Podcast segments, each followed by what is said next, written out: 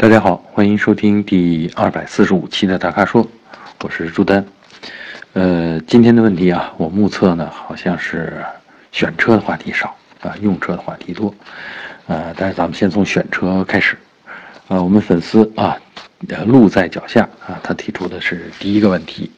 嗯，他是是在问呢，江铃驭胜 S 三三零和比亚迪宋啊，这是两个 SUV。呃，问这两个车哪个好？啊，其实他没有提供更多的线索，关于他的需求啊，或者他的偏好啊。那么仅仅是问哪个好的话呢？我是觉得这两个车从尺寸上讲呢，这个江铃驭胜呢稍微大一点啊，S 三三零和宋呢大概都是这个车长在四米六之内的这个。中型 SUV 啊，或者叫介于这个紧凑型到中型之间吧，啊，算是中型 SUV。但是驭胜呢，会比这个比亚迪大概宽了啊，嗯，将近十公分啊，所以呢，呃，从轮距上也宽了不少啊，左右轮的这个轮距上也宽了不少。那么车内的空间啊，明显的要大一些啊，另外呢，轴距好像也稍微大一点，大概也大了有呃五十毫米左右啊。所以从哪个好呢？我觉得第一个方面呢，就是看你，呃，花同样的钱，你得到的空间，呃，如果你在意空间的话，呃，所以我这个江铃驭胜呢会比比亚迪大一些。但是呢，我仔细看了看这两个车的技术结构，呃，还有呢这个内饰做工的这个成熟度。啊，其实我觉得呢，比亚迪宋呢更成熟一些，呃，内饰的设计手法还有这个整个的布局，嗯，确实显得更成熟一些。嗯，也就是说它的完成度啊、精致度啊稍微高一些啊。至于驾驶感受呢，其实这个宋我倒是没开过，但是从比亚迪的其他车呃的驾驶感觉推断，嗯，宋应该也不差。啊，所以呢，我的感觉呢，这两个车相比，你要是泛泛的问哪个好的话，其实我推荐的是比亚迪宋，啊，呃，那么江铃驭胜呢，其实除了空间大之外，我觉得其他方面呢做的，嗯，大概都比，呃，比亚迪宋呃逊色一点，啊，所以呢，嗯，如果就是二选一的话，那我推荐还是比亚迪宋吧。好，第二个话题是我们粉丝 赵波啊，他的他是这么说，他说他开的长安逸动啊，前几天追尾了，嗯，是当时呢路况不熟，又低头看导航，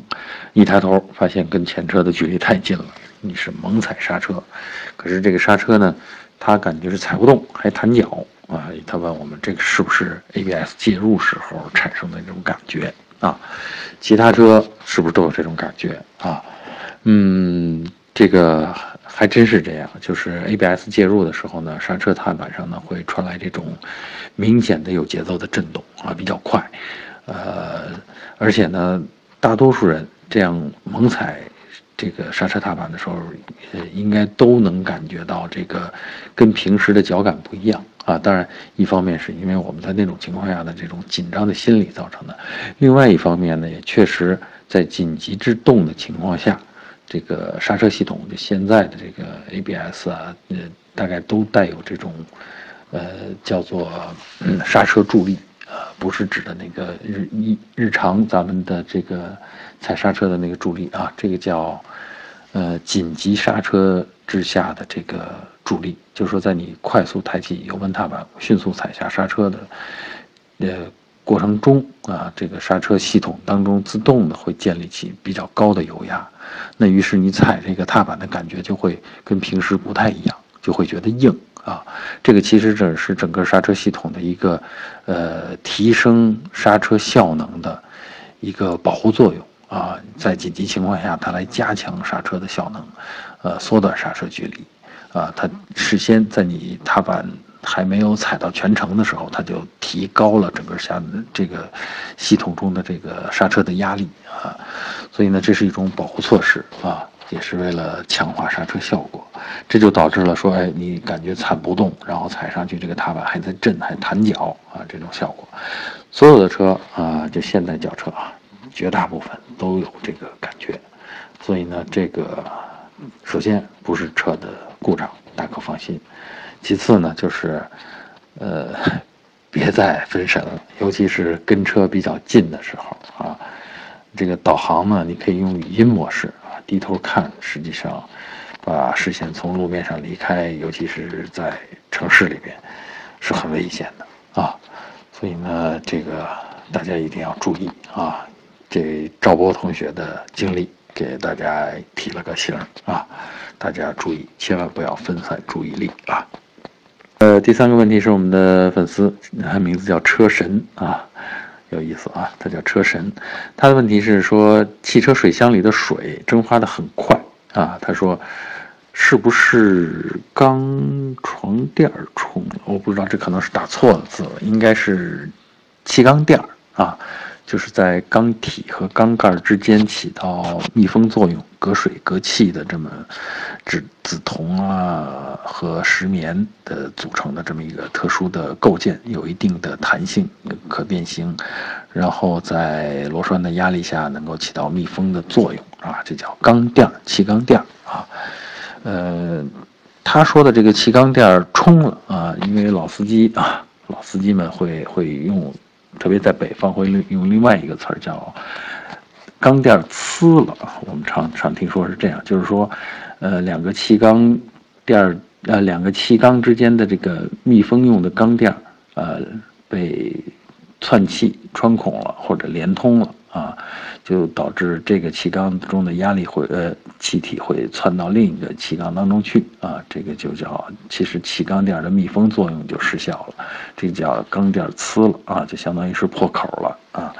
呃，他说的呢应该是这个意思啊，但是具体在他遇到的这个问题上，或者说他提到的这个问题上，他说，呃，汽车水箱里的水啊，也就是说这个散热器啊，散热器里边的水其实是冷却液了啊，他说。蒸发很快，也就是说，他发现水位降低，或者是这里边亏或者缺冷却液啊，经常的补，但是经常的还是缺，这还真不一定是钢垫呲了，因为如果呃是钢垫呲了的话，那么这个水里面水箱里的这个冷却液里面会泛起油花啊，因为呃气缸内部呢是有油的。啊，混合气本身呢也是带有这个燃油的，呃，气缸壁上呢也会有润滑油，它呲了以后呢，缸垫其实不光密封气缸，它也密封缸盖和缸体之间的这个冷却用的水套它能够把水和气隔开。如果缸垫呲了，呃，大概会导致两个现象啊，一个是这个气缸的压力下降，这个发动机的运转不正常。啊，因为要建立压力的时候，实际上这个气体跑掉了，压力建立不起来，那么燃烧啊、点火啊就都不正常，会听到一些不规则的这种响声。呃，另外呢，就是如果是呲到了这个水套那一部分，那么呃含有油的气体会进入到冷却液当中，那么在。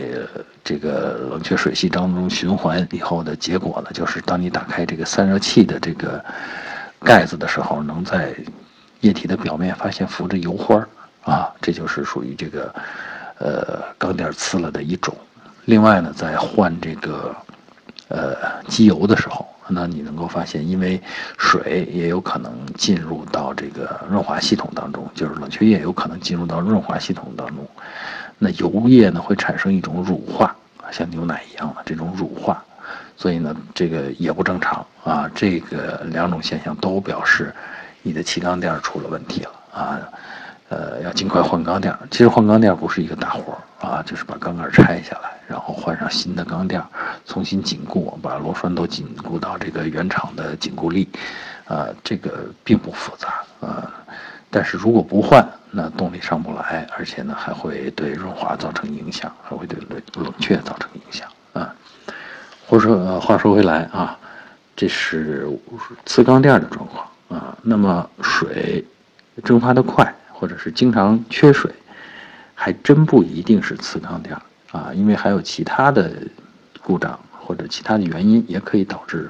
这个水冷却液消耗的比较快。比如说，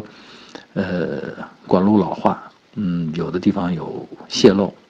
因为发动机是一个比较热的这个机体，那静大概是得在九十度到一百度之间，它正常工作的时候，机体表面大概就得是这个温度啊。呃，排气的部分临近排气管的部分可能还会更高啊。那么如果有冷却液渗出，滴在机体上，其实你是不容易发现的啊，因为它都蒸发了，都干掉了。嗯，那么这样呢，就导致说，哎，有冷却液渗出，但是你没有找到，或者你发现地上也没有痕迹啊，但其实在机体上滴在机体上可能蒸发掉了啊。这是一种，就是冷却水套的老化、胶管的老化、管路的老化导致的冷却液的流失，会导致亏水、亏冷却液啊。还有一种啊，比较少见，但是也完全有可能，那就是说，冷却液呃，冷却系统呢本身是带压力的，有点像我们家里用的高压锅，因为带上压力以后呢，它会有更好的冷却效果啊，呃，但是。如果你的补储液罐里边的这个，呃盖子啊上面的密封圈失效了，就导致你的压力建立不上来，然后呢，这个水或者说冷却液里边的水分，就容易从这个地方蒸发走，啊，就变成水汽就出去了，因为你的密封不严，它就变成水蒸气就出去了，啊，这也是导致这个亏水的一个原因。啊，解决方法倒是简单，大概花十几块钱去汽配城买一个新的盖子拧上就 OK 了啊。所以呢，这不是什么太大的问题啊。好在我们这位呃车神同学已经发现了这个水箱里经常亏水的现象，我相信他也在经常的往里边补水补冷却液。那么重点检查一下以下的几项啊，如果发动机的功率呃正常啊，这个马力还够。并且燃烧也没有什么其他的不正常的动静，那么很可能就是渗漏造成的啊，不是大问题，去该堵的堵，该换的换，嗯，就 OK 了，好吧？呃，这个第四个问题啊，第四个问题是我们粉丝叫番茄炒西红柿啊，这是一点鸡蛋都不放啊，呃，他的这个问题呢，其实他是讲了一个小故事，有意思。呃，他说最近去朋友的汽车保养店去洗车，嗯，然后呢，在等待的时候呢，就过来一位这个推销机油的啊，应该是个这个销售代表或者代理，向他推荐机油，并且呢说能够帮他查一下他的车是不是有积碳。然后呢，这位代表呢就把他的这个发动机的机油加注口的这个盖拧下来，用手。啊，蹭了一下这个盖儿的内表面，然后给他展示说：“你看，我这手上的这层黑色的颗粒，这就是发动机的积碳啊。”呃，然后我们这位粉丝哈，番茄炒西红柿，他就有点惊了，他说：“这这这种方法是不是靠谱？”他问我们：“他这个机油加注盖儿上为什么会有积碳啊？是不是有了积碳，这儿有积碳就代表了发动机的积碳严重了？”嗯，首先我觉得哈，这真是一个小戏法儿啊。我们说的积碳通常都是指的是燃烧室内部的啊，而不是随着机油运行在油路当中的这些。当然，油路当中也会有一些这种黑色的沉淀物啊，一些清洗下来的金属碎屑，但这些真的不是我们常说的积碳。啊，我不能，呃，绝对的说这里边一点碳都没有，但这的这些真的不是我们常说的积碳。还有一个呢，我觉得这位教授代表呢，用手指蹭一下这个机油加注口的这个盖儿，就能抹下颗粒来。这我怀疑，我相当怀疑这是一个小戏法啊，呃，可能他手指上原来就有，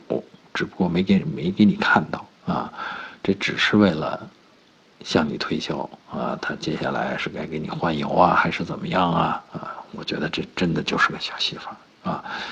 积碳严重啊，是应该集中在火花塞呃和活塞的顶部，以及气门座周围啊，这些呢，其实，在一般情况下大家是看不到的啊，是需要把火花塞拿下来，这是比相对简单的能看到。另外，如果有这个内窥镜啊，这个修车呀常用的工业内窥镜，可以透过火花塞这个孔，呃，伸到这个气缸内部啊，因为内窥镜工业内窥镜都是带有头部的照明的，那你可以看到这个活塞的顶部。啊，甚至看到这个气门座周围是不是有积碳，啊，这样才能判断它这个是不是积碳严重啊。呃，轻微的积碳，呃，大家的车或多或少都有啊，很少有这种运转了几年然后干干净净啊，一点积碳都没有的这种车。积碳呢，轻微的话呢，其实不影响机器的正常运转，但是如果积碳，严重，或者是机油呢也有这个窜油，气缸内也有窜机油的现象，那么积碳呢会结胶啊，会堆积啊，那么影响火花塞的点火效能，也影响这个排气门的正常呃运转，呃正常动作，那这个呢就都会对发动机造成损害，都会对让车的动力性能下降。这个时候呢，通常会用这个。呃，解体也不叫解体，就是应该是打开缸盖啊，用这种物理方法来清洁它。呃，所以呢，我基本上断定啊，我们这位粉丝说的这个，呃，从机油加入口盖上来判断这个积碳状况呢，这是一个销售的小戏法啊。呃，第五个问题啊。也是最后一个问题，我们的粉丝这个名字比较怪，他叫利比多倾斜，啊，我也不知道我是不是读对了，啊，他的问题呢是关于保险的。那话说，这其实已经，呃，超出我这个熟悉的这个领域了啊，呃，他是这么说，他说交强险和商业险啊是用哪个理赔算哪个的次数，还是不分交强险、商业险，只要出险理赔一概合计。论次数，呃，我仔细理解了一下它这个题面，它大概是这个意思。呃，次数是啥呢？就是我们每年在投保新的保险的时候，他要看你上一年的这个理赔的记录啊。如果你上一年的出险出的次数多于一次，那么保费呢就要向上浮动啊，你就要多交保费啊。如果上一年没有出险，那么我看了一下，好像是。可以向下浮动，就是说，嗯，如果一年没出险的，那么可以优惠你百分之十；两年没出险的，优惠你百分之二十；三年没出险啊，优惠你百分之三十。那反之呢？如果一年有两次事故，那就得上浮百分之十；然后一年如果有伤人的事故啊，那可能就得上升到百分之二十啊。我记得大概是这样啊。